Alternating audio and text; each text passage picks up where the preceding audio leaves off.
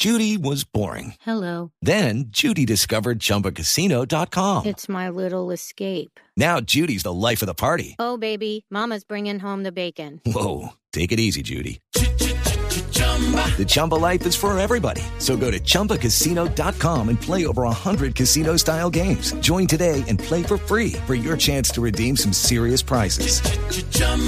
ChumbaCasino.com. No purchase necessary. Void where prohibited by law. 18 plus terms and conditions apply. See website for details. Seguimos en Mañanas Blue. Y en este espacio vamos a hacer un seguimiento a lo que hemos venido comentando sobre el riesgo en el que están varios proyectos para generar energías limpias, energías eh, renovables no convencionales, específicamente en La Guajira. Hay proyectos que están en el limbo debido a diferentes situaciones. Una de ellas son las consultas previas, la dificultad para sacar las licencias ambientales, las condiciones impositivas. Para hablar de esto nos acompaña acompaña la presidente del gremio de los generadores de energía, Acolgen. Ella es la señora Natalia Gutiérrez, a quien saludamos en este momento. Bienvenida Mañanas Blue. Hola Claudia y hola a todos. Muchas gracias por esta invitación y discúlpenme las carreras en las que estoy, que no puedo estar mucho tiempo. Bueno, bueno, muchas gracias por su tiempo. Eh, estuvimos hablando el viernes con uno de los miembros de su, de las empresas, eh, presidentes de una de las empresas que es miembro de su gremio, eh, sobre estas dificultades que hay para poder avanzar en los proyectos de generación de energía. Ustedes tuvieron el Congreso de Acolgen la semana pasada, tuvieron la oportunidad de tener ahí al presidente Gustavo Gustavo Petro, a la ministra de Ambiente, a la ministra de Minas, al ministro de Hacienda. Y luego de todo eso que se dijo en ese Congreso y conociendo el estado de los proyectos, pues ¿cuál es su diagnóstico de lo que va a pasar de ahora en adelante? Pues Claudia, yo creo que nosotros fuimos muy... Eh, eh, muy incisivos, por decirlo de alguna forma, y le dijimos al presidente, presidente, la transición energética está en cuidados intensivos. Está en cuidados intensivos porque es que eh, todo, todos estos esfuerzos que se hicieron durante los últimos cuatro años, todas las leyes que se, que se hicieron, se hicieron dos leyes muy importantes de transición energética eh, que daban unos beneficios para todas estas empresas que quisieran arrancar proyectos de energías renovables no convencionales como la eólica y la solar. Pues estamos viendo que están pasando muchas cosas alrededor de, de, de estos proyectos y es que eh, hay unos que ya deberían haber entrado desde el año pasado a generar energía eléctrica, sobre todo los de La Guajira, y no han podido entrar. No han podido entrar por diferentes razones, entre esas uno que la eh, línea colectora no está, no se ha podido terminar de hacer las consultas previas. Todos los días aparecen comunidades nuevas. Yo creo que esto, esto hay que revisarlo y lo tiene que revisar el, Ministerio del Interior, porque no es posible que, que, de un día para otro aparezcan nuevas comunidades, que consultar comunidades que antes no estaban en el radar. Eh, lo otro es que un proyecto que hoy se debería demorar cuatro años se está demorando ocho años y eso es el doble del tiempo, ¿sí?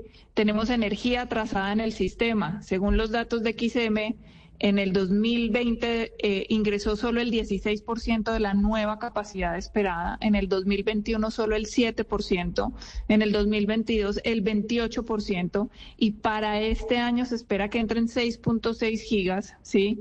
Pero con el promedio de la entrada en proyectos del año pasado, pues estamos preocupados, estamos preocupados porque finalmente es energía limpia, que no está entrando al sistema y que nos está apretando también Pero, los balances de energía. Pre Presidenta Gutiérrez, para entender eh, este tema, que lo que usted dice de las consultas previas, mucha gente advierte que es quizá el mayor obstáculo para que estas energías abastezcan al país.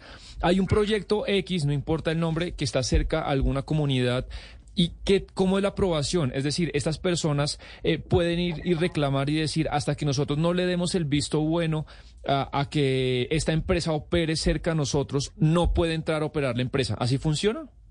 No, realmente el procedimiento de consulta previa es un procedimiento que, digamos, está arreglado hoy en día por fallos de la Corte Constitucional, ¿sí? Desafortunadamente no hay una ley de consulta previa, que es lo que hemos pedido desde el sector hace muchos años, que reglamente esto. Pero digamos que si hay unos procedimientos bajo unos lineamientos que ha dado la Corte Constitucional, ¿sí? En el que el Ministerio del Interior eh, realiza unos, primero identifica si hay o no comunidades dentro del área de influencia del proyecto. Luego de que identifica si hay o no, ¿sí? que pues en La Guajira eh, hay bastantes comunidades, eh, se define un cronograma para hacer las consultas. En, la, en, consultas en las que el ministerio participa como garante, ¿sí? Y si en algún momento se llega a un punto en el que no se puede llegar a un acuerdo, el Ministerio del Interior realiza un test de proporcionalidad en el que define cuáles van a ser las afectaciones de la comunidad y cierra formalmente el proceso de consulta previa vía Ministerio del Interior eh, eh, diciendo eh, cuál es el arreglo al que se va a llegar. ¿sí? La idea no es que se llegue al test de proporcionalidad, sino que obviamente haya acuerdos entre las empresas y las comunidades, pero a veces estas discusiones se dificultan mucho. Sí, doctora Gutiérrez, eh, el doctor Germán Vargas Lleras en la columna del domingo hablaba de, estos, de este tema y él decía que ninguno de los 19 proyectos adjudicados en la subasta del 2019 ha entrado en, en, ejecución, en operación, perdón. ¿Eso es así? Es decir, ninguno de esos 19 proyectos está entrando en operación en este momento. ¿Cuál es el que está más avanzado, doctora Gutiérrez? ¿Y cuándo podrían entrar a operar eh, a los demás? Porque es que la cifra es dramática. Sí, mire, estamos hablando de casi de la Guajira, que son la mayor parte de los proyectos de la primera subasta que se hizo. Eh, estamos hablando de 2.500 megas atrapadas en este momento en la Guajira. Y como les digo, es energía que algunos de esos, algunos de esos proyectos ya debían haber entrado desde el año pasado a entregarle energía al sistema. ¿sí? Entonces, pues eh, eh, eh, lo que el doctor Valgalleras hace como referencia a una urgencia es realmente una urgencia, pero también tengo que decir que en, en, en aras de, de construir y de, y de sacar este tema adelante, en el Congreso de Acolgen la semana pasada hablamos con el presidente, le presentamos las, las preocupaciones y el presidente propuso una mesa para destrabar este tema justamente en lo ambiental y en lo social, porque no es solo en lo social. También tenemos dificultades con el licenciamiento ambiental. Claro, eh, señora Gutiérrez, explíquenos un poco cómo se financian estos procesos de consulta previa, cuánto se demoran y si es el Estado o las compañías generadoras de energía las que tienen que incurrir en el gasto del proceso de esta consulta previa y también por ahí de paso también cuéntenos, cuéntenos cuánto puede costar un proceso de estos. No, yo, la verdad, yo no tengo el, en el radar exactamente la cifra de cuánto puede costar una consulta previa, ¿sí? Eh, pero lo que sí es que es un trabajo mancomunado entre empresas, Ministerio del Interior y comunidades. Además, porque estas consultas se hacen en región, se hacen en territorio, se hacen después de bastantes diálogos y reuniones recibiendo inquietudes y preocupaciones, ¿sí? Entonces, eh, Realmente eh, las empresas están dispuestas a asumir la mayor parte de los costos de lo que es la consulta previa. Es que yo, yo quiero que aquí no vaya a quedar eh, la idea de que es que no queremos hacer consultas. No tenemos problemas con las consultas previas. Es más, nos parece de vital importancia llegar a acuerdo con las comunidades, comunidades con las que vamos a estar casados los próximos 30 años, ¿sí? Lo que no puede ser posible es que después de cerrar una consulta previa, que se llegan a unos acuerdos, además con unos líderes identificados por las comunidades, empiecen los bloqueos, empiecen los bloqueos por terceros y aparecen otros supuestos líderes a hacer unas nuevas demandas por fuera de, de las consultas y arranca el bloqueo de los proyectos.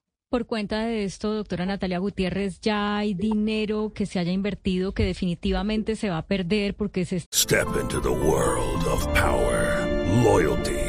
And luck. I'm gonna make him an offer he can't refuse. With family, cannolis, and spins mean everything. Now, you wanna get mixed up in the family business. Introducing The Godfather at Choppacasino.com. Test your luck in the shadowy world of The Godfather slot. Someday, I will call upon you to do a service for me. Play The Godfather now at Choppacasino.com. Welcome to the family. No purchase necessary. VGW Group. Void where prohibited by law. 18 plus. Terms and conditions apply. Dañando, por ejemplo, maquinaria o porque ya no se le puede dar continuidad a los proyectos. No, a ver, yo creo que por lo menos hablo en representación de las empresas que están en Acolgen. La gran mayoría tienen los proyectos en La Guajira. Todas han hecho lo humanamente posible hasta hoy para cumplir los compromisos, ¿sí? Sobre todo porque es que este no es solo el compromiso de construir un parque de generación. Este es un compromiso de entregarle energía al sistema. Si no le entregamos energía al sistema en ciertas fechas, nos toca incurrir en pagos de garantías financieras que adquirimos con las contrapartes y con el Estado para honrar el compromiso, ¿sí? Pero hasta la fecha, nos, las empresas que están eh, eh, todas en La Guajira, pues eh, están haciendo hasta lo imposible para poder terminar de, de, construir los proyectos. Varios de ellos ya tienen maquinaria en puerto, ya tienen maquinaria en, en los lugares para iniciar las obras pero pues eh, eh, eh, el llamado de urgencia, yo creo que yo creo que estamos a tiempo, pero pero hay que atender la urgencia, sí, porque además todo esto también significa al final que tengamos tarifas de energía más altas. Claro, que es una de las prioridades del gobierno, que las tarifas no sigan subiendo y que al contrario bajen. Pero mire, usted dice estamos a tiempo y yo quisiera saber si eso tiene que ver también, o sea, si cuando usted dice estamos a tiempo, también estamos hablando del manejo del fenómeno del niño, que ya pues se nos vino encima y no sabría eh, entender hasta ahora si por cuenta de esas eh, promesas de energía que iban a llegar en los últimos años y no llegaron por todo esto que usted nos está comentando, vamos a tener un fenómeno del niño en condiciones deficitarias eh, energéticamente que nos pueda llevar a recortes o a otro tipo de soluciones, de, medidas más drásticas, o si cuando usted dice estamos a tiempo, es estamos a tiempo de, de que los proyectos no se mueran, pero esto no va a tener ninguna relación con el manejo del fenómeno del niño. Nosotros hemos sido muy insistentes con el gobierno de que, eh, y sobre todo con la UME, que haga los, que revise los balances de energía como están. Sí. Y esa es una solicitud que le hemos hecho, pero además con información actualizada. Sí. Porque Colombia tiene un diseño de mercado robusto, sí, que dio unas señales de confiabilidad desde la regulación y con esas señales las empresas han hecho las inversiones para tener los activos disponibles. ¿sí? Sin embargo, sin embargo, eh, lo que sí es cierto es que durante los últimos tres años la energía que debió haber entrado no ha entrado, ¿sí? Y sobre esto sí debería estar haciendo supervisión casi en el día a día el gobierno nacional de mirar los balances de energía, pero además debe, debería estar un comité que, que, funciona muy bien, ha funcionado muy bien en ocasiones anteriores, que es el CACSE, em, un comité donde, donde están, digamos, es, es, un es un comité consultor donde está el IDEAM, donde está el CNO, donde están las empresas para poder monitorear que todo el sistema funcione como debe funcionar en el evento en el que se materializa un fenómeno del niño, que revisen los mantenimientos de las plantas, para cuándo están programados, que haya líquidos para las térmicas, que haya gas para las térmicas, que, haga, que haya carbón para las térmicas, que son las que entran cuando, cuando tenemos menos lluvia. Entonces son un montón de temas alrededor de, del fenómeno del niño que no es solo si los proyectos o no han entrado, que es fundamental, pero también de estar eh, monitoreando que todo el sistema esté funcionando como debe funcionar en ese momento. Claro, señora Gutiérrez, y pues para el fenómeno del, niño hubiera quedado perfecto que estuvieran funcionando estas plantas en La Guajira, pues porque si se nos van secando los embalses, tendríamos otras fuentes de energía de dónde sacar energía, pero ya que no van a estar generando esa energía, ¿de qué otras fuentes vamos a tener que sacar esa energía que no va a venir de los embalses porque cada vez se va a secar más y tampoco va a venir de la energía renovable que se anticipaba podía venir desde La Guajira? No, yo creo que hay que entender dos cosas. Colombia ha superado los últimos 30 años el fenómeno del niño gracias a su condición hidrotérmica, ¿sí? Esa situación no ha cambiado. Entonces, lo que pasa es que no es que se siga generando con energía hidráulica, sino que se regula la generación de energía hidráulica porque disminuye disminuye el régimen de lluvias, ¿sí? Pero las generadoras hidráulicas siguen entregando energía, sobre todo la energía de obligaciones en firme que se comprometió a entregar. ¿sí? Lo que pasa es que ya no tenemos ese superávit de energía hidráulica y cuando eso sucede, entran a respaldar las plantas térmicas. ¿sí? Entonces, eh, eh, nosotros realmente lo, lo que le hemos hecho es un llamado al gobierno nacional para que en una mesa conjunta estemos monitoreando este tema, eh, estemos monitoreando también los proyectos que puedan entrar de aquí a diciembre, que son, se vuelven fundamentales, ¿sí? Porque el sistema siempre se estresa, ¿sí? Y un sistema estresado es preocupante, un sistema estresado no permite errores, no permite salidas de, a mantenimiento de plantas, eh, no permite pues cosas como la que nos pasó hace, hace en, el, en el niño anterior, y es que una de las plantas más grandes del país se le dañó un cable y salió el sistema en pleno fenómeno del niño. Sí, cosas como esas hay que estar listos para poder atenderlas y monitorearlas en conjunto, en un trabajo entre los generadores, entre el CNO, entre el Ministerio de Minas, entre, la, entre el IDEAM, entre todos. Y pues, obviamente, desde el consumidor final, llamado muy importante a ahorrar agua y a ahorrar energía, a consumir energía de manera eficiente. Eh, señora Gutiérrez, eh, usted dice cosas como ese y nos dio un ejemplo. ¿Qué pasaría si, si eh, en alguna eventualidad hubiera otro retraso con Hidroituango o problemas? ¿Eso qué significaría?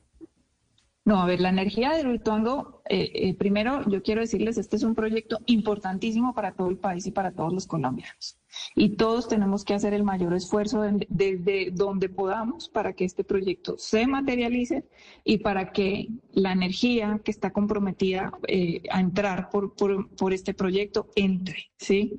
Ahora bien, eh, pues desafortunadamente Hidroituango ha tenido atrasos, ¿sí? Nosotros estamos eh, muy, muy atentos a que, a, que, a que esos atrasos sean subsanados lo más rápido posible y pues que entre la energía del Rituango va a ser fundamental, fundamental no solo, no solo para un fenómeno del niño, sino para ampliar la oferta de energía y finalmente para mejorar el tema de precios de energía también.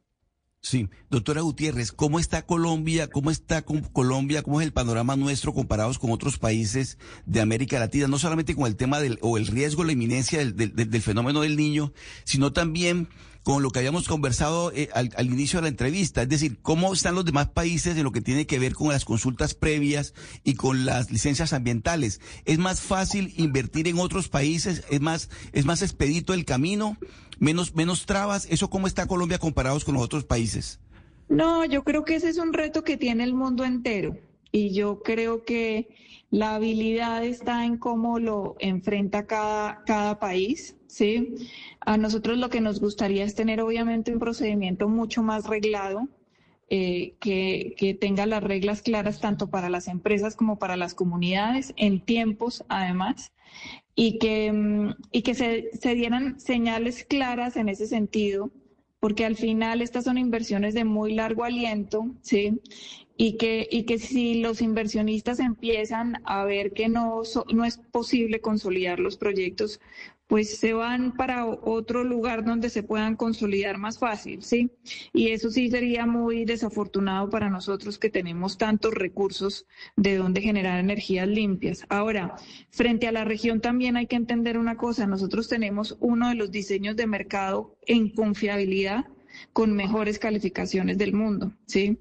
Y, y, como les digo, no nos hemos apagado en los últimos 30 años gracias a ese diseño de mercado. Eh, diseño de mercado además que están mirando otros países como España, Francia, la misma China, Inglaterra, están mirando porque en los dos últimos años han tenido apagones, apagones que les ha pegado muy duro a la población y muy duro a la economía. A nosotros no nos ha hecho falta energía ni un solo día en los últimos 30 años.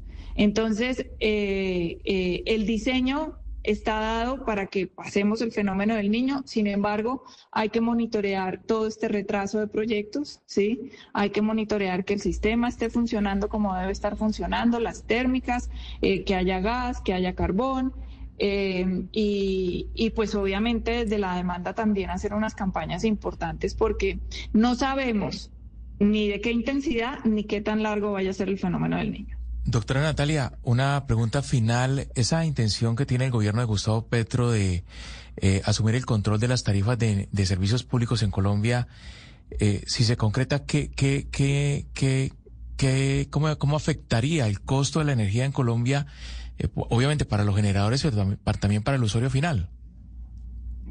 A ver, ahí hay una cosa que nos preocupa mucho, ¿sí? Y también se la hemos dicho a la ministra. el, el decreto borrador que está circulando que para, para trabajar sobre las, eh, sobre las tarifas de energía es un decreto que claramente hemos llamado la atención, interviene la forma de cómo los agentes eh, eh, manejan sus recursos, los agentes térmicos y los agentes hidráulicos.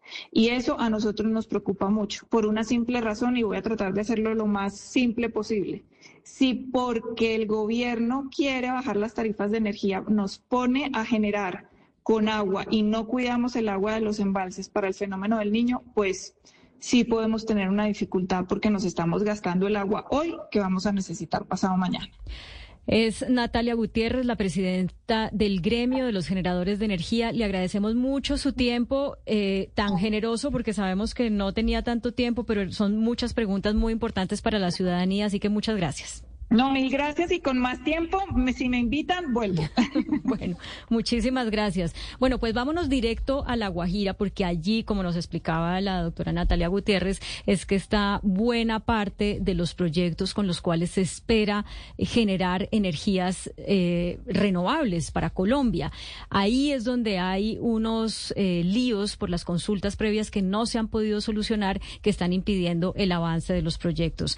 La gobernadora Diala Wilches es la gobernadora de La Guajira desde el 23 de febrero, porque Sebastián, ella, tuvo, ella fue nombrada por el presidente Petro, porque al gobernador que fue elegido popularmente, pues eh, lo sancionaron. Sí, lo destituyeron, entonces la, la gobernadora está y estará, como todos los gobernadores del país, pues hasta el 31 de diciembre de este año en el cargo. Gobernadora Wilches, gracias por atendernos. Bienvenida a Mañanas Blue.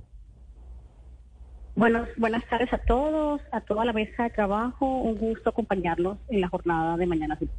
Muchas gracias. Bueno, gobernadora, ¿qué están haciendo ustedes como autoridad para poder solucionar estos cuellos de botella que se están presentando para la generación o el avance de los proyectos de generación de energía eólica por cuenta de las dificultades que hay con las comunidades? Bueno, sin duda alguna, para nosotros es muy importante desentrabar toda la situación que hoy en día se presenta en el departamento de La Guajira.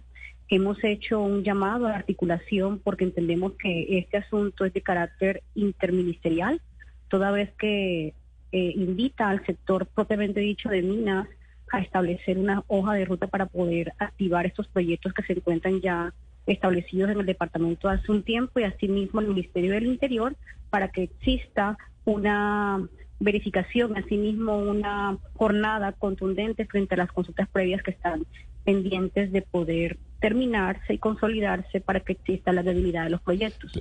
Somos unos completamente convencidos en el departamento que la transición energética se cumple en La Guajira. Pero gobernadora... por ello necesitamos de articulaciones perfectas. Sí, no, no sé si usted oyó las palabras del presidente el viernes pasado en el Congreso de Alcolgen, un poco le jala las orejas a sus ministras diciéndole que no es posible estas demoras.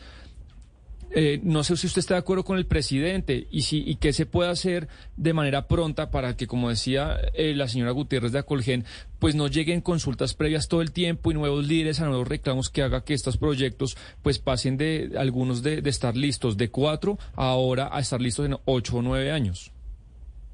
Así es, yo de hecho quiero recalcar unas palabras que se dijeron en el marco del Congreso y es que se encuentran cuidados intensivos esta situación en el departamento de La Guajira por tener presencia estas empresas y asimismo hemos validado la, el llamado a atención del, presidente Gustavo Petro a sus ministros encargados para que en conjunto con la entidad departamental podamos generar jalonamiento a su desarrollo. Eh, nos resistimos a la idea que existan de pronto algunos asuntos de carácter eh, de concertación con la comunidad, asimismo con la implementación de diálogos genuinos para que exista confianza, credibilidad, y asimismo acceso a que la comunidad permita el desarrollo de estos proyectos. Sin duda alguna seremos garantes de dichos acuerdos para que eh, se refrenden en el marco de líneas efectivas de compensación para que la comunidad misma sea la beneficiada y partícipe de los proyectos que quieran implementar producto de esta compensación. Señora gobernadora, le quiero preguntar cómo funciona el tema de las consultas previas en La Guajira, porque la doctora Gutiérrez, la presidenta de Colgen, decía que se avanzan en unos acuerdos con unas comunidades y después aparecen otras comunidades y luego otros líderes y otras comunidades. Es decir, ¿y cómo, cómo funciona en La Guajira, concretamente en La Guajira, este tema y por qué eh, se presentan esos hechos? ¿Por qué no se ve que hay como una especie de comunidad, eh, en este caso me imagino que es la comunidad guayú, unificada en, en esos temas? ¿Por qué, ¿Por qué se da el fenómeno o, o- o constante de que están permanentemente apareciendo nuevos líderes con los que hay que buscar nuevos acuerdos y que obviamente cada vez que se van a buscar nuevos acuerdos, eso, eso retrasa las obras? Bueno, la Guajira en toda su extensión y la forma como operamos debe ser entendida y leída de forma diferencial, porque existe la comunidad guayú como dueña del territorio donde hoy en día se encuentran desplegados estos proyectos. La consulta previa, en principio, lo que busca es la concertación integral de gobierno a gobierno a través de un diálogo genuino con las comunidades para que exista claridad frente a cómo se verán partícipes y beneficiadas de haber cedido su territorio para que se puedan desarrollar estos proyectos. La consulta previa, sin duda alguna, tiene sus alanqueras y las reconocemos. Y es precisamente el abordaje a la comunidad, porque existe el reconocimiento por parte del Ministerio del Interior de, de autoridades indígenas y asimismo sus resguardos para que puedan implementar un desarrollo general. De pronto hemos encontrado específicamente lo que acabas de describir, que cuando se inicia una acción frente a un diálogo con una comunidad, puede que no tengamos la garantía plena que existan todos los miembros involucrados en la decisión.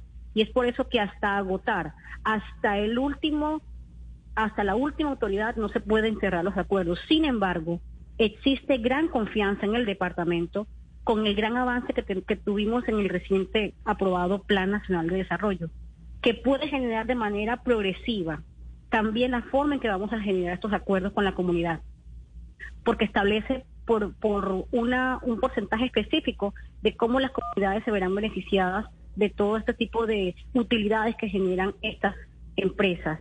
Nosotros como garantes del diálogo y asimismo como intermediadores entre el territorio y la nación, estaremos muy presentes en las nuevas rutas que se construyen a través del Plan Nacional de Desarrollo, porque somos conscientes que el gobierno ha desplegado un equipo bastante grande entre el Ministerio de Minas y el Ministerio del Interior para avanzar de manera express con las consultas previas. No obstante, siempre la consulta estaba un poco eh, en duda frente a hasta dónde llegaba la compensación y mucho menos acceder a las anticipadas, porque como tenían de pronto este tema en el, en el aire, hoy en día hay una base por el cual podemos generar el diálogo y es que el país cuenta con una hoja de ruta frente a la compensación, el porcentaje progresivo que tendrán las comunidades para acceder a estos beneficios. Pero señora gobernadora, Necesitamos usted integrar que- a todas las comunidades. Sí, señora gobernadora, comprenderá usted que si estos proyectos no se materializan, no se concretan y no comienzan a ejecutarse, pues no va a haber utilidades, ni va a haber compensación, ni va a haber nada. Porque el proyecto va a quedar allí acuerdo. como estamos Si no hay viendo, por ejemplo, lo que está ocurriendo en Puerto Brisas, que estamos viendo las aspas y las y las eh, el- el- lo- el- todo todo el material para la construcción de estas de estas torres que van a generar energía eólica. Si esos esos proyectos no se materializan, obviamente que las comunidades no se van a beneficiar ni de compensaciones futuras ni tampoco de utilidades. Así es. De hecho, nuestra narrativa en el día de hoy, en el cual nos hemos encargado de generar esa confianza a toda la comunidad, es precisamente bajo ese diálogo. Sin proyectos no hay desarrollo social para las comunidades. Sin proyecto no hay forma de, de adquirir ese beneficio para poder desarrollar socialmente sus ideales, sus proyectos, sus apuestas, sus luchas. Necesitamos la implementación ya urgente de esta puesta en marcha de los proyectos de energía eólica en el departamento para que exista de manera social y de manera justa los proyectos que hagan partícipe a la comunidad de sus propias necesidades. Así que le apostamos a que este nuevo avance en el Plan Nacional de Desarrollo sea para garantía de toda la comunidad en el pero territorio de la eh, en realidad es precisamente por las comunidades, las pro- comunidades son las que se están oponiendo a este tipo de proyectos o definitivamente tiene que ver con que muchos de los contratos fueron firmados durante el gobierno de el presidente del expresidente Duque y no en el del presidente Petro. No, las comunidades, eh, tanto en el gobierno anterior como en este, siempre han exigido una garantía de escucha y de compensaciones justas frente a las gestiones del territorio para el desarrollo de proyectos. Más allá de gobierno, es, más, es una garantía de poder acceder a lo que el territorio les, les da como, como derecho y es hacerse partícipe de esas utilidades para poder generar desarrollo. Más allá de los gobiernos es poder generar una gran ola de acuerdos basados en la garantía que el ministerio refrende para que puedan existir confianza y credibilidad. Le hemos hecho un llamado a ambos sectores, así sea el sector privado con quienes tienen hoy implementado grandes apuestas para la energía transitorias del país y a la comunidad misma, para que en el punto medio genere bajo la confianza y acuerdos específicos, reglados, asimismo validados por el gobierno, de la garantía de acceso a ese derecho. Pero mire, gobernador, es que supondría uno que cuando ya están como la infraestructura de estos parques eólicos en departamentos como La Guajira es porque ya existen contratos firmados y ya habría existido previamente una consulta con las comunidades. O eso se da después, es que eso es lo que uno no entiende, cómo la infraestructura llega ya, cómo se firman los contratos y cómo después se habla con las comunidades. Estamos ante ese fenómeno, ante puestas en marcha eh, con, consultas previas en marcha, lo, lo, cual genera en el avance del proyecto que tenga que sí o sí refrendarse el acuerdo para poder avanzar. Entonces, sin duda, nos encontramos con avances en puesta en marcha de proyectos y consultas previas a sí mismo andando.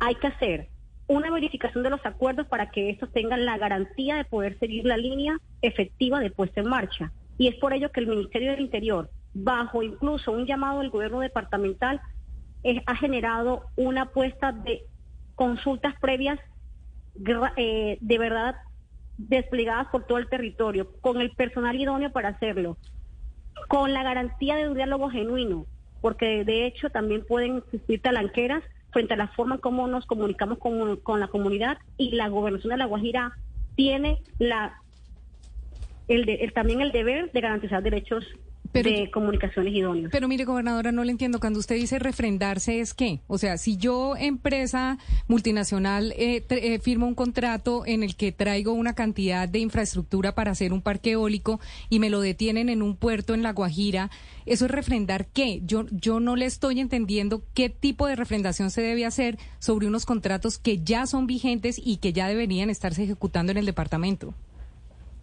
Sí, la inversión se encuentra en el departamento, pero la inversión tiene que ser a la misma marcha que las comunidades accedan al avance del proyecto. Por consiguiente, en este punto, actualmente necesitamos que las consultaciones y las consultas previas terminen para que ellos puedan seguir avanzando en su siguiente etapa y sus revisiones financieras no existan ninguna talanquera frente a que la comunidad tenga algún tipo de reclamo de exigencias de diálogo. Pero, pero gobernadora, uno podría, ¿cómo podría uno entender qué es lo que quieren las comunidades? Miren, en el Congreso de Acolgen, la ministra eh, de Minas decía, las comunidades tienen desconfianza porque nunca sintieron la bonanza del carbón, entonces ahora que les prometen una bonanza con la energía eh, eólica, pues no, les parece que eso no les va a beneficiar a ellas. Cuando las comunidades aterrizan esa desconfianza en solicitudes a las empresas en estos procesos de diálogo o después de consulta previa, ¿qué es exactamente lo que piden? Porque muchas empresas lo que sienten es que hay eh, un trato de las comunidades que es extorsivo eh, frente al capital eh, privado porque creen que llegan pues a manos llenas con bolsillos infinitos ah, y que pueden pedir lo que sea.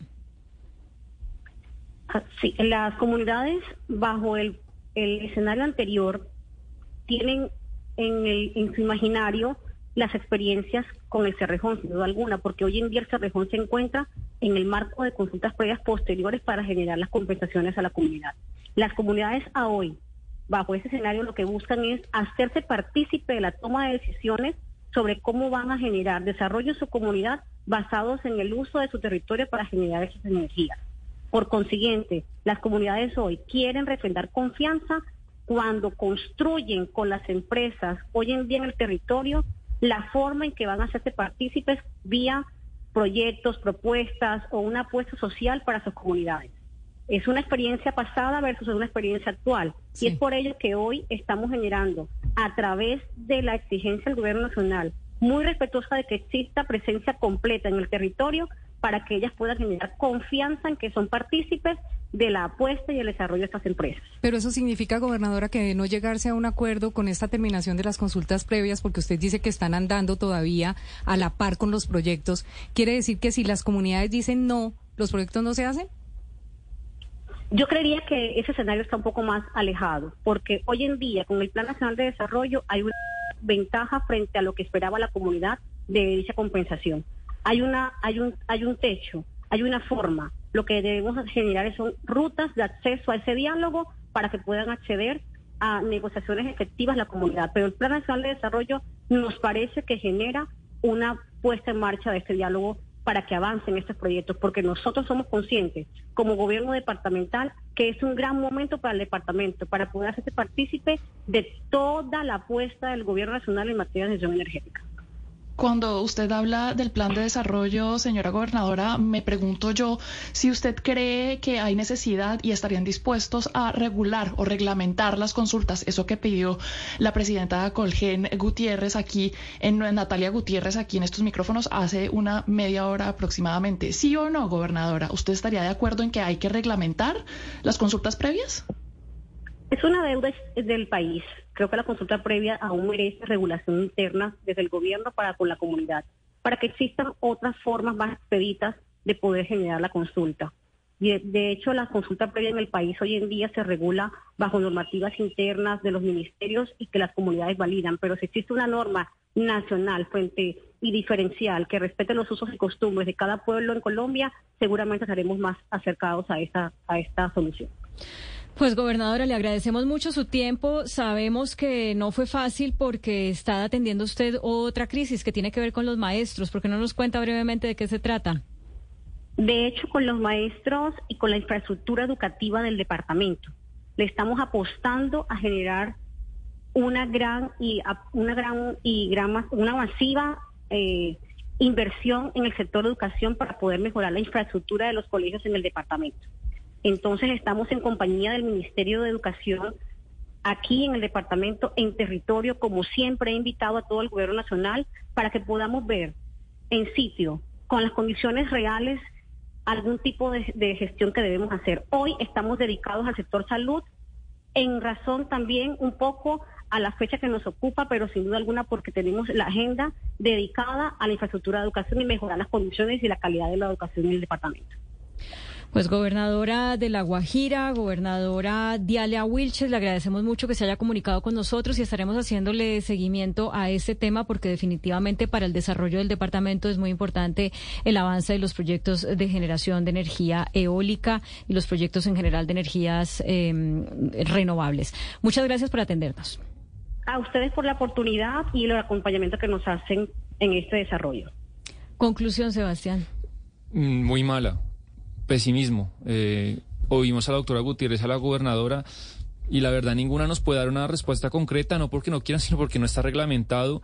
Uno se pone el pellejo de una empresa, sea colombiana o extranjera, que eso no importa, y tiene que invertir en un gran proyecto porque esos proyectos, el retorno, Claudia, es a muy a largo plazo y tienen que esperar a lo de las consultas previas y no saben cuándo va a salir. Imagínese usted como empresa, no sabe si eso sale en un año, en tres, en cuatro, en cinco. Dos, la licencia ambiental, que incluso el presidente ya aceptó que es una talanquera.